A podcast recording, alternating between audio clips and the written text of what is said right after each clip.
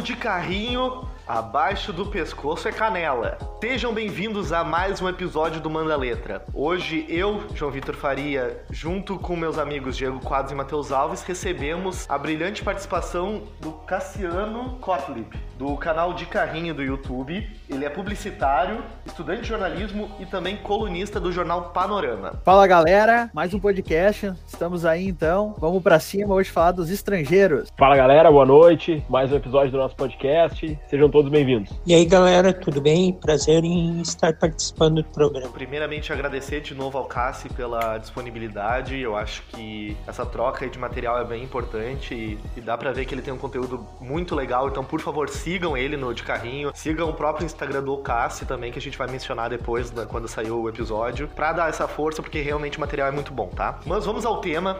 Hoje a gente vai falar, como o Matheus já adiantou, sobre estrangeiros. Nós vamos tentar montar o melhor time de jogadores estrangeiros que passaram pelo futebol brasileiro. Aí a gente vai ter alguns critérios, né? Pode ser o cara que atuou melhor no Brasil, ou talvez que ele foi o melhor da história. A gente ainda não decidiu qual vai ser o critério para escolher esse jogador, então pode dar alguma polêmica, disso desde já. Se prepare para discordar do nosso episódio. Então eu vou começar com os goleiros, o que, que vocês prepararam de material, goleiros, destaques, quem seria o nosso possível camisa 1 desse time de estrangeiros. Nas últimas duas décadas, o número de estrangeiros cresceu bastante aqui no país, mas especificamente na posição do gol, a safra que a gente dos anos 2000 viu não é das melhores. Eu recordo de três: o Gatito Fernandes, que hoje está no Botafogo, o Sebastião Sarra, argentino, que jogou no Grêmio em 2007, e um goleiro até de muita história no futebol, no Boca Juniors, mas que no Inter acabou não indo muito bem, apesar de estar no grupo campeão da Libertadores de 2010, que é o Pato Abondanzieri. Então eu vou remeter ao período mais antigo, que por mais que tenha sido conhecido por tomar o gol mil do Pelé, um goleiro que marcou muito nos anos 70, jogando aí sete anos no Vasco da Gama, é o Andrada. Teria também o Benítez, que substituiu o Manga, que estava no título de 79 do Inter, mas eu acredito que o Andrada seja o número um dos goleiros. É, o meu destaque dos goleiros mais atuais ali, que nem o Cássio falou, uh, o Gatito Fernandes, tá? Que eu estaria para destacar ele. Também fazer uma menção pro José Poi, também foi outro goleiro que jogou ali no final dos anos, dos anos 40 e início dos anos 50 no, no time do São Paulo também. É, eu creio que, como já foi falado, o grande destaque atualmente é o, é o Gatito Fernandes, é o goleiro de maior expressão atualmente e nos últimos anos, né? Até como, como o Cassiano comentou, antigamente nós tínhamos goleiros assim, de um nível melhor, quando a gente lembra dos estrangeiros e principalmente das suas passagens no Brasil, porque até como foi comentado a questão do, do Abondanzieri, que foi um grande, um grande goleiro, mas no Inter ele não teve uma passagem tão marcante como teve no resto da carreira, ele foi, digamos assim, na goleiro de seleção argentina e tudo mais. E o, o Andrada ficou muito se ressentiu durante muito tempo, porque muita gente brincava que ele ficou famoso por tomar o gol mil do Pelé, né? E ele sempre disse que ele não queria ficar famoso por tomar o gol mil do Pelé, que para ele isso não era uma, era uma, não era uma glória, né? A função dele era não tomar gol. Então, ficar famoso por tantas defesas que fez na vida, ele ficou mais famoso por um gol que ele tomou. Mas eu acho que esses são os dois grandes, grandes destaques aí, de antigamente e atualmente. Tem o próprio Gata Fernandes, né? O pai do Gatito, no Inter e no Palmeiras. Então, é um goleiro que, que teve essa passagem pela, pelo futebol brasileiro, é um ídolo do futebol paraguaio também. Até,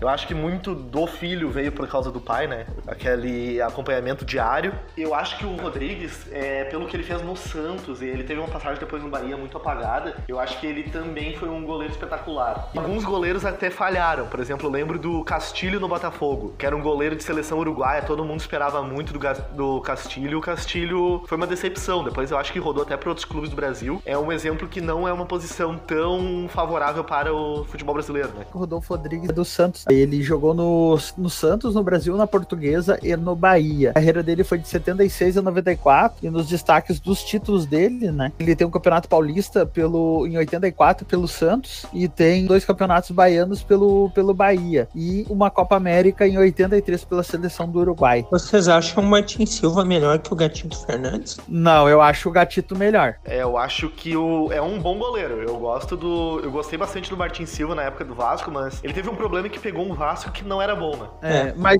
mas o Gatito também, o time do Botafogo nunca foi lá essas coisas que nem, minha opinião, tá? Hoje, se tu pegar o time do Botafogo hoje, o jeito que tá, mesmo com o Honda, agora veio o Calu, mas o craque para mim do time do Botafogo, para mim é o Gatito Fernandes. Se fosse para dizer assim, ah, escolhe um cara do Botafogo pro teu time, para mim seria o Gatito Fernandes, minha opinião. Ah, e o, o, Botafogo é interessante, né? Porque o Botafogo tem diversas equipes meio atribuladas, mas normalmente o Botafogo tem um goleiro bom, né? Tinha o Jefferson, o Gatito, e acaba, pelo menos no gol ali, debaixo das traves, acaba tendo um, um cara confiável. Tem um outro goleiro que eu quase esqueci, cara. Eu tinha anotado aqui, eu quase esqueci de falar, mas mais pela carreira do que pelo futebol brasileiro também, ele entra na mesma questão. É o Goicoechea, né? Goicoechea é goleiro de, de Copa do Mundo pela seleção argentina. Ele teve passagem muito boa no River, também atuou pelo futebol paraguaio. E ele teve uma passagem curta no Internacional. Não foi uma das melhores passagens dele, mas eu acho que vale essa menção honrosa pelo nível de, que o Goicoechea já mostrou do futebol. O Goicoechea não pegou uma geração muito, muito boa do Inter, não pegou uma geração vencedora do Inter, né? Então isso pode ser que tenha influenciado ali também no, nele não ter conquistado algum título de grande expressão, né? Um outro cara que a gente não comentou, e esse eu tenho certeza que eu vou errar a pronúncia do nome dele, que é o Mazur Kieves, que é uruguaio, jogou no Atlético dois anos. Uma galera comenta que o estilo dele de jogo, assim, era muito com a questão do Tafarel, assim. Era um goleiro mais serião, assim, e tal, mas que não deixava muito transparecer, assim, ele jogava todo de preto, todo de preto. Então era uma coisa meio, meio distinta, assim, não ficava muito firula. Porque tem muito goleiro que tem, né, aquela firula na hora do pênalti, ficar se movimentando, faz não sei o quê. Seguro, assim, quieto, mas era um cara competente, jogou de 72 a 74 no, no Atlético e tinha jogado a Copa de 70 pelo, pela seleção uruguaia. Então vamos para a lateral direita. Eu acho que que vocês têm aí para trazer de jogadores para compor essa nossa querida lateral direita? Bom, os laterais eu lembro assim de dois. E são os dois que eu acho difícil terem tido laterais estrangeiros no Brasil da qualidade desses caras aqui. Um deles é o Ars, multicampeão, Grêmio, Palmeiras, anos 90, cruzamento perfeito, cobrança de falta magistral. E outro lateral, cara, eu era apaixonado por ele quando jogava no Cruzeiro, é o Sorin, que qualidade, que lateral. Um na direita, um na esquerda, são os laterais que eu lembro. Cassi já largou de, de prima aí os dois melhores, também os dois melhores que eu já vi. Inclusive, eu não comentei ali antes, o lateral é uma posição muito difícil, né? O que eu consigo lembrar de outros laterais que jogaram foi o Bustos, né? Que teve passagem por Grêmio Inter, mas não teve uma passagem que foi marcante. Mas Arce e Sorin, eles foram destaques nas suas seleções, eles foram destaques por, por pelos times onde, onde, eles, onde eles passaram, né?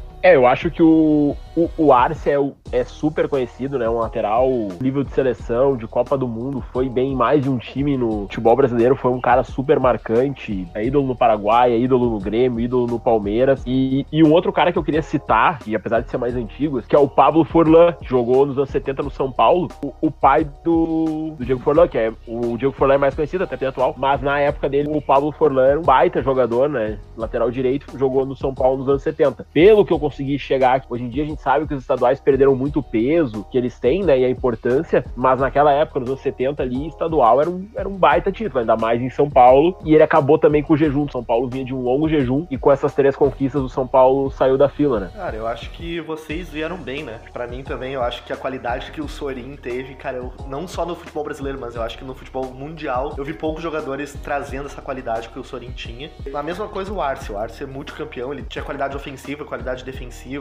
um jogador completo. E eu tenho outro lateral esquerdo que ele atuou pelo Atlético Mineiro, o Cinco Neg. É um uruguaio que também era conhecido muito pela raça, um lateral muito defensivo, e ele passou de 68 até 73 no, no Galo, lateral interessante também, apesar de que, por tudo, eu não tenho como não dizer que o Sorin, para mim, já, já está nesse time, né? Então, bora pra zaga, acho que agora chegou um momento mais de disputa aí, agora eu acho que temos alguns nomes bem conhecidos pra gente mencionar aqui. Na minha cabeça, eu até consegui não ter, assim, tanta dúvida na hora de escolher os zagueiros. Por quê? Tem dois zagueiros que são históricos aqui no Rio Grande do Sul e também no futebol brasileiro, que é o De Leão e Figueroa. Figueroa nos anos 70, De Leão nos anos 80. Só que tem um zagueiro que aí a gente não vai saber dizer, mas pode ser um pouco de clubismo? Pode. Mas aquele pai gremista, aquele avô gremista, diz que o Anchieta chegava a ser melhor do que esses dois citados. Por quê? O Anchieta é contemporâneo do Figueroa, só que o Anchieta não ganhou. Pegou um Grêmio que não ganhou. Aí entra aquilo, né? Pô, o cara é tão bom, só que entrou numa barca que não era tão qualificada. Então daí o sucesso não foi o mesmo.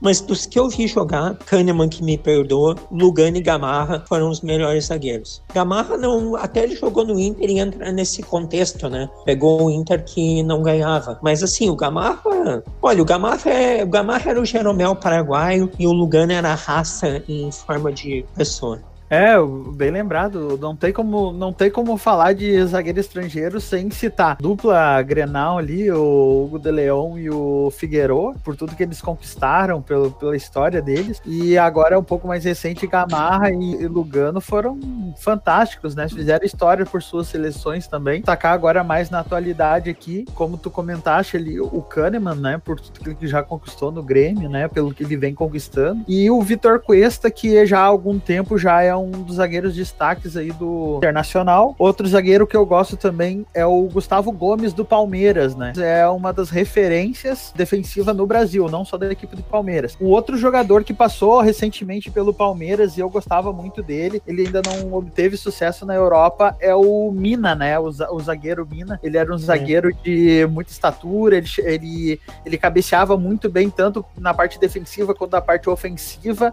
O zagueiro Mina deixou a marca aí no futebol brasileiro nos últimos anos. É, essa daí eu vou praticamente assinar. O Cassiano eu vou de Figueiredo, de Leon, o pessoal mais antigo, né? O Gamarra também é um pouco mais antigo, o Lugano é, o Lugano é menos, né? Mais atual ali, jogou com a Libertadores em 2005 pelo São Paulo, jogou mais tempo atualmente. E eu vou de Lugano e Gamarra também, apesar do. Como gremista também, mas gostar muito do estilo do, do Kahneman, gostar também do, do Mina, que foi comentado. Eu acho que Lugano e Gamarra é uma, é uma dupla absurda, assim, os dois são um grandes zagueiros. O Gamarra, para mim, é, um, é, uma, é uma palhaçada que jogava o Gamarra. A Copa de 98, principalmente, que a gente acabou acompanhando mais depois por vídeos e tal, mais novo, acabava não tendo. E quando via, não tinha essa lembrança, e aquela visão mais tática, era mais a torcida ali, vamos lá, Brasil e tal. Quem puder ter a oportunidade de olhar um jogo do Gamarra, olha a Copa de 98, olha outro jogo. O Gamarra é um absurdo. O Gamarra jogou a Copa de 98, você levar um cartão, você fazer uma falta. O, o, tempo de bola do Gamarra era uma coisa absurda. E um cara que eu queria citar, que a gente, que eu acho que a gente não, não citou ainda, é o Dario Pereira, que foi ídolo do São Paulo, ganhou dois campeonatos brasileiros pelo São Paulo, jogo uruguaio também. A gente falou de vários uruguaios, né? Muitos uruguaios jogando, principalmente nas posições mais de defesa aqui no Brasil.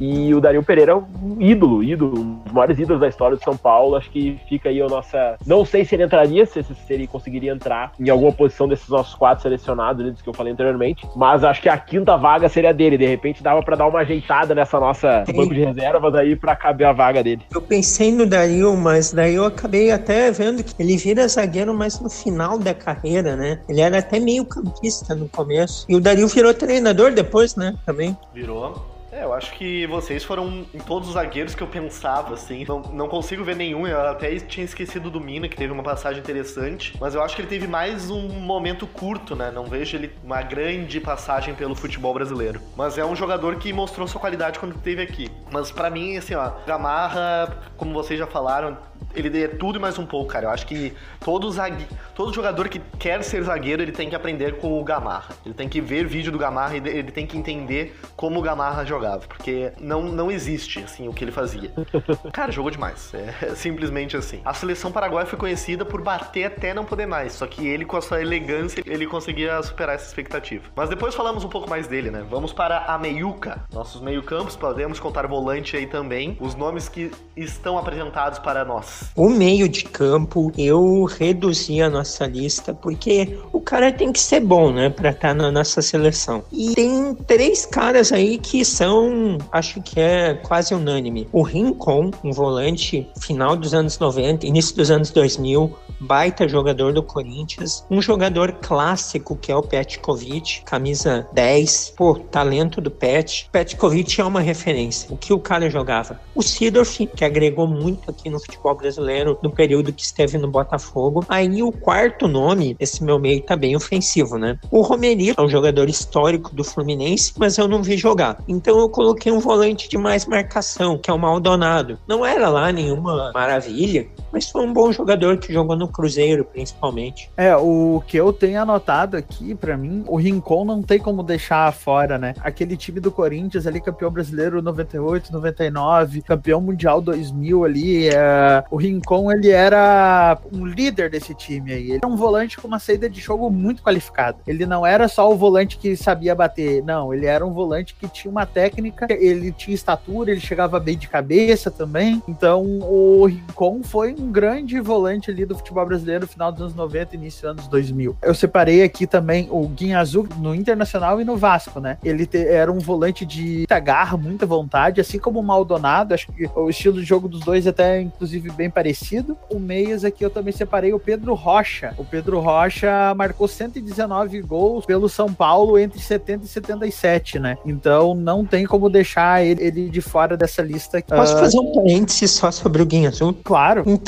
o Guinha Azul, se ele tivesse uma disciplina tática maior, esse cara tinha sido um monstro do futebol. O Inter trouxe ele, quando o Inter trouxe ele, o Inter já trouxe ele com uma proposta de ser um volante que, que dava mais bote, tá? Uhum. Mas ele, ele não é um, um, jogador que eu acho que se adaptaria ao futebol no dia de hoje. Por quê? Porque o dia de hoje o volante ele tem que ter mais uma qualidade, ele tem que ser um pouco mais inteligente para jogar. Eu acho que no dia de hoje ele não seria ele não seria um jogador que ia se dar bem no futebol brasileiro, não ia se dar bem no futebol hoje. Mas para devidas proporções aos anos atrás onde ele jogava, 10 anos atrás, eu acho que ele fez o melhor, eu acho que ele, ele teve sucesso. Assim, ó, eu fui com um desses mais antigos. Peguei aqui o, o Romerito, né, do Fluminense, já foi citado, e o Pedro Rocha, do São Paulo, que é uruguaio. E aí agora, dos, dos mais atuais, eu tinha aqui também o Guinha Azul, eu tinha o Sidor, eu tinha o Pet, o Rincon, eu acho que ninguém tinha falado, o Mascherano. Mascherano, pra mim, assim, ó, foi um dos melhores que eu já vi, cara. E eu tenho um cara aqui que para mim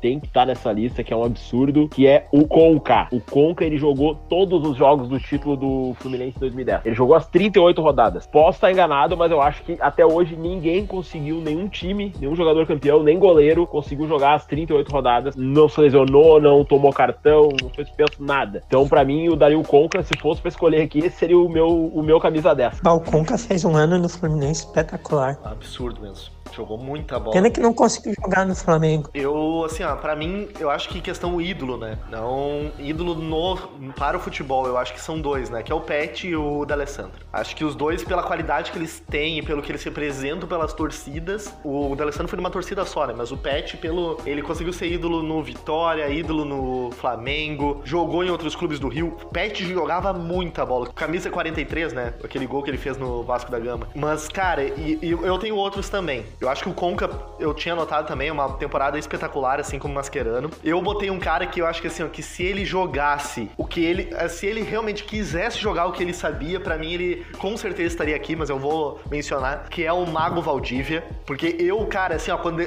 quando o Valdívia queria jogar bola, era absurda a qualidade que ele tinha. Isso aí é, inegável que a gente via. Só que o problema é que ele não quis jogar tanta bola quanto ele poderia. Mas é um talento absurdo. Um outro cara que também se atrapalhou muito pelas lesões lesões, ele teve um começo muito bom no Cruzeiro, é o Montijo, né? Depois ele foi pro Santos, não teve o mesmo desempenho, mas pelo Cruzeiro ele foi muito bom jogador. E também eu acho que agora pela, pela atualidade, mas não, coloca, não colocaria nesse time, né? Mas eu acho que vale a menção também, é o Arrascaeta. Eu acho que o Arrascaeta é um jogador que tá em falta, é um jogador de muita qualidade na bola, que podia estar na Europa nesse momento.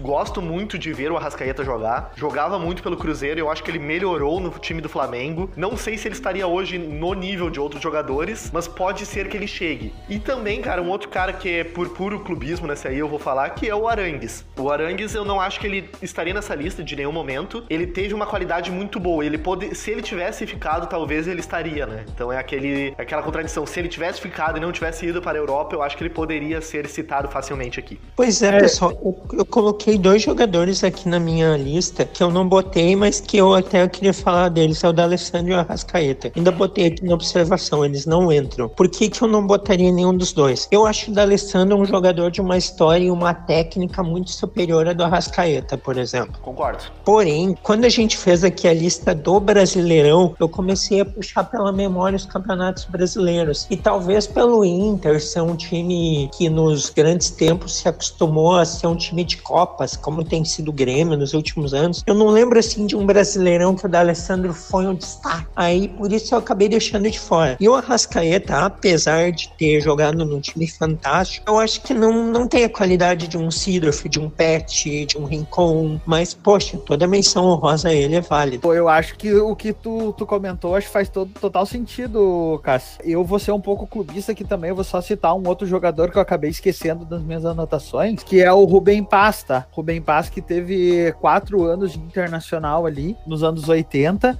Ele era destaque da seleção uruguaia, ele veio como ídolo pro Internacional. Ele foi o ídolo do Inter nesse período, só que esse período o Grêmio era muito melhor, então só vou citar ele ali porque ele teve quatro temporadas e fez quatro temporadas boas pelo, pelo Inter. Só que como o Cássio comentou, eu também acho, eu não acho o Rubem Paz digno de estar na nossa seleção. Só uma menção honrosa mesmo. Vamos para os homens gols? Ou não, depende de quem tu vai falar.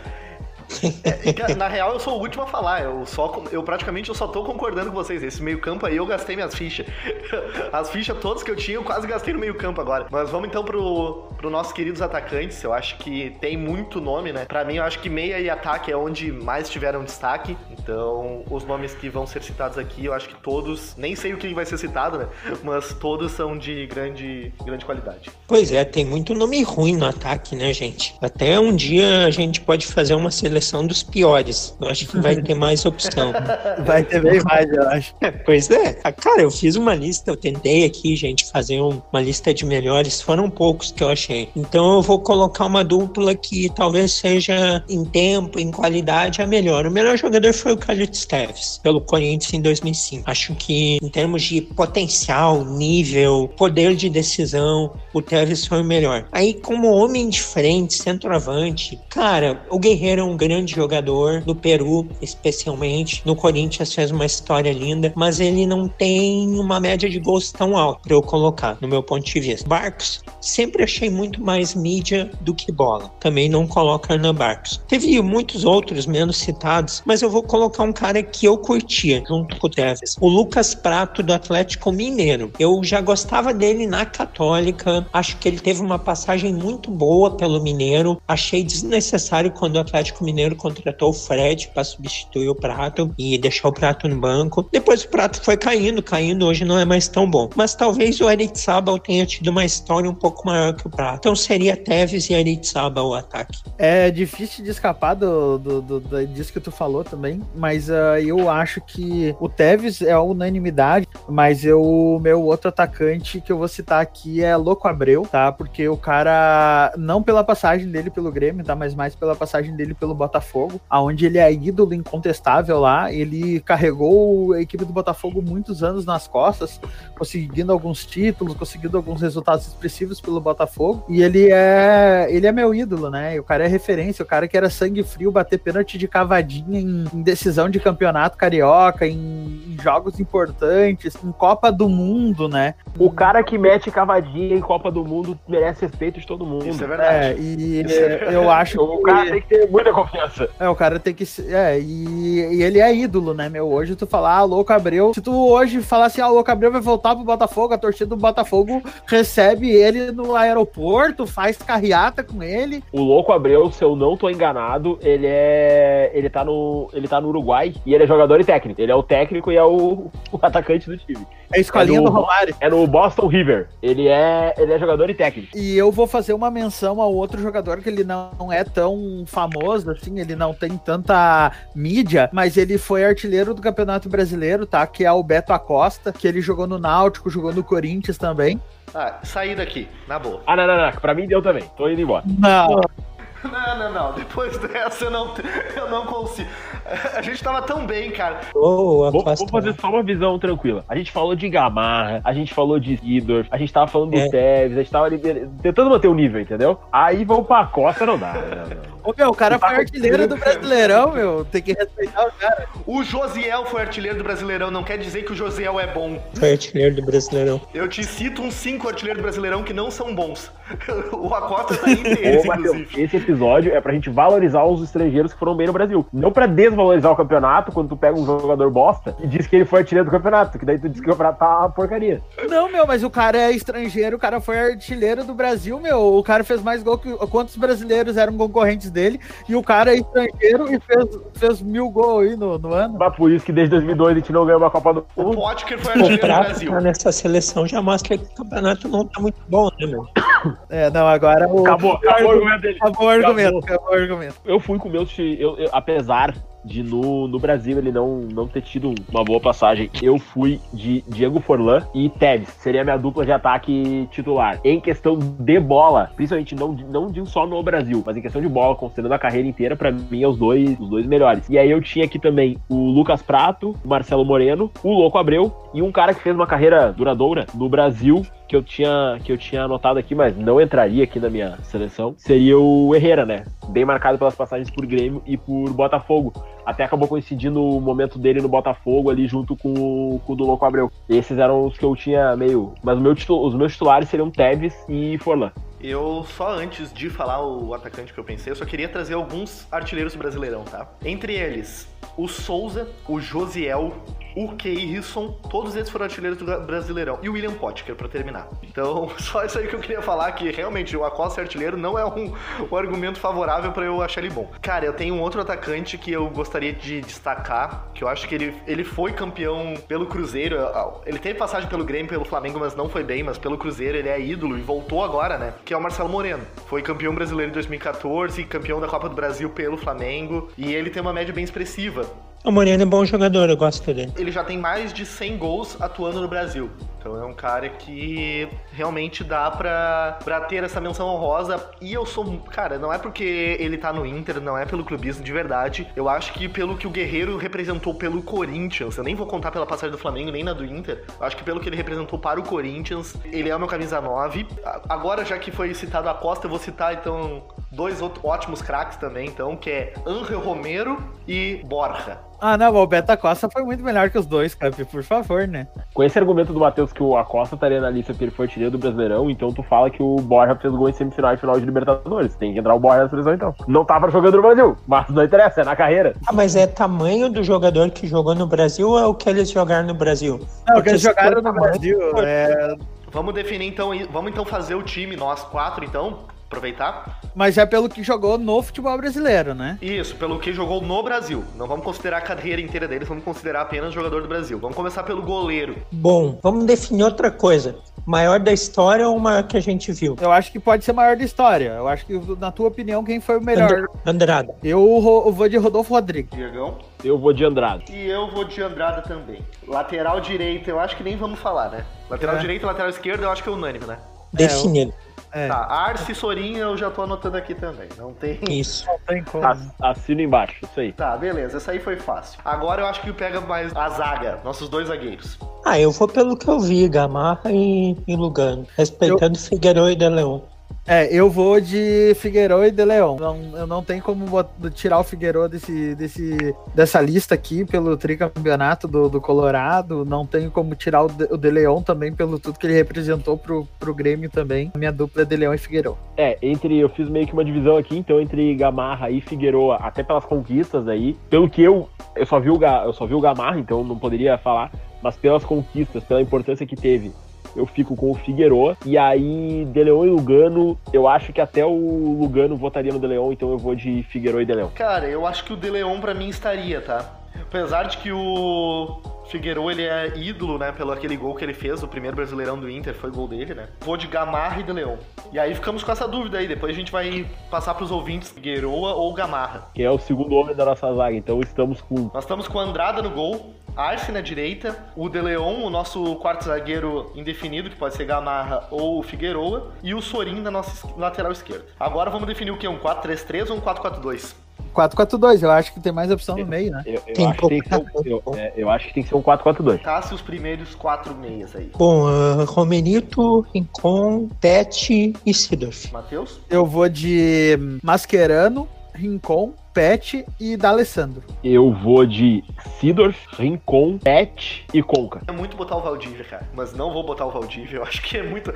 Se ele jogasse tudo que ele, que ele podia, eu colocaria o Valdívia, mas não vou colocar. Com é unânime, não tem como não colocar. Pet é unânime também, eu colocaria o Pet. E eu acho que, cara, eu, eu gosto muito do Mascherano, cara. Eu vou com o D'Alessandro, que aí tem dois votos também. Eu vou de Sidorf também, eu acho que o Sidorf representou muito pro Botafogo mesmo já em final de carreira. Não, e, e, e o Sidorf mesmo no final de carreira dava pra ver que ele sobrava, né? Cara, ele levou o Botafogo, que não tinha um grande elenco, pra uma Libertadores, né? Então, jogando muita bola. Nesse daí, do, eu confesso que eu me perdi na votação. Teve um voto, Romenito, Mascherano e o Conca. O D'Alessandro teve dois votos, então o D'Alessandro entrou. O Sidorf teve três. E o Pet e o Rincon foi unânime entre nós. Então ficamos com o Rincon e Sidorf aí nossos volantes, né? Pet e Dali com os seus meios. E agora nosso, nossa dupla de ataque. O ataque eu coloco o Tevez e o Prato, que são os jogadores que sempre me despertaram maior admiração. É, o meu ataque é de Tevez, não tem, acho que vai ser unânime, né? E o meu é o meu ídolo, Louco Abreu, não, não tem como deixar ele fora. Eu vou de Tevez e Forlan, vou manter os meus, apesar que eu acho que teve gente aqui que se eu pegar exclusivamente a passagem pelo que ganhou e tudo mais, estaria na frente do Forlan. Mas eu acho que por bola, inclusive pela bola que, pelo pouco que deu pra ver, apesar dos problemas que o Forlan teve no Brasil, a bola do dava pra ver que ele era. Do Forlan dava pra ver que ele era diferenciado. Então eu fico de Tevez e Forlan, já sei que o Forlan não vai entrar, o Tevez acho que vai ser unânime. E vou deixar na mão do Camp essa decisão, o que, que ele vai fazer aí no segundo. Só um destaque, tá? O Diego, ele é gremista, tá? Ele não é colorado pra botar o Forlan, tá? É, eu escolhi o De Leon, eu sou colorado também, então... É. É, não, não, não, não, é, não era o clubismo. É que o cara é um, é, um, é um baita expoente de jogador, né? Eu acho que o Forlan e o Prata, eles não tiveram o nível de destaque que o Louco Abreu teve. Mas eu não queria botar o Louco Abreu também. Cara, eu acho. É que assim, eu, eu acho que o Guerreiro, pelo que ele fez pro Corinthians, ele é muito merecedor de estar nessa seleção, cara. Eu acho que pelo que ele fez no Corinthians, eu não tô considerando internacional, não tô considerando Flamengo. Eu acho que pelo que ele fez na época de Corinthians, é coisa que poucos jogadores fizeram.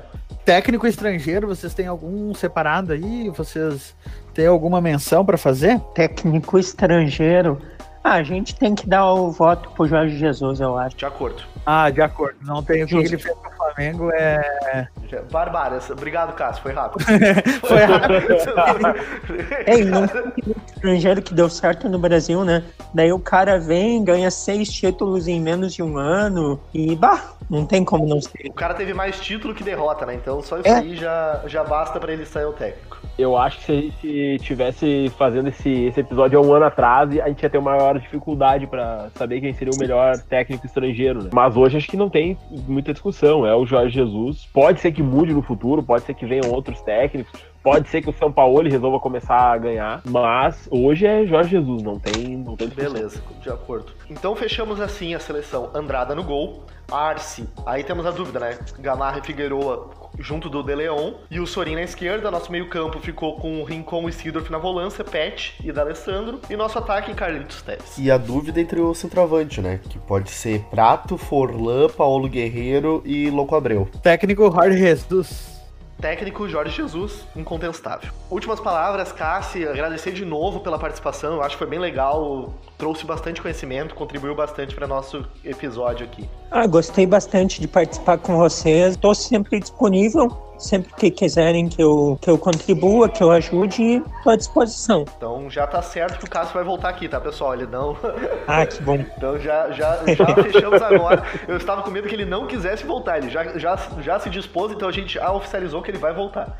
Não, eu quero que a gente discuta também, eu gosto do debate. Vai ter. A gente concordou muito. Vai ter, vai ter. A gente vai achar um tema pra, pra realmente se degladiar aqui. Isso. Valeu, obrigado. Obrigado, Cássio. A, a- a gente tem que arrumar um tema polêmico e aí cada um pode fazer um personagem. Um pode ser o Roberto Avalone, o outro pode ser o Milton Neves e a gente vai discutindo, tentando imitar os caras. E eu, eu já sei quando é que nós vamos gravar de novo. Quando tiver o Grenal, o próximo Grenal da Libertadores. É dois gremistas e dois colorados, a gente fazendo uma avaliação do- dos dois times, do jogo, né? O que que esperar do, do, do- do próximo duelo entre os dois, porque a última foi uma guerra em campo, né? Ficou marcado, saiu filme e tudo mais. E é isso então que nós vamos discutir no, no próximo, na próxima participação do Cássio. Até o mundo parou com aquele granal, né? Depois daquilo, tudo acabou. É verdade.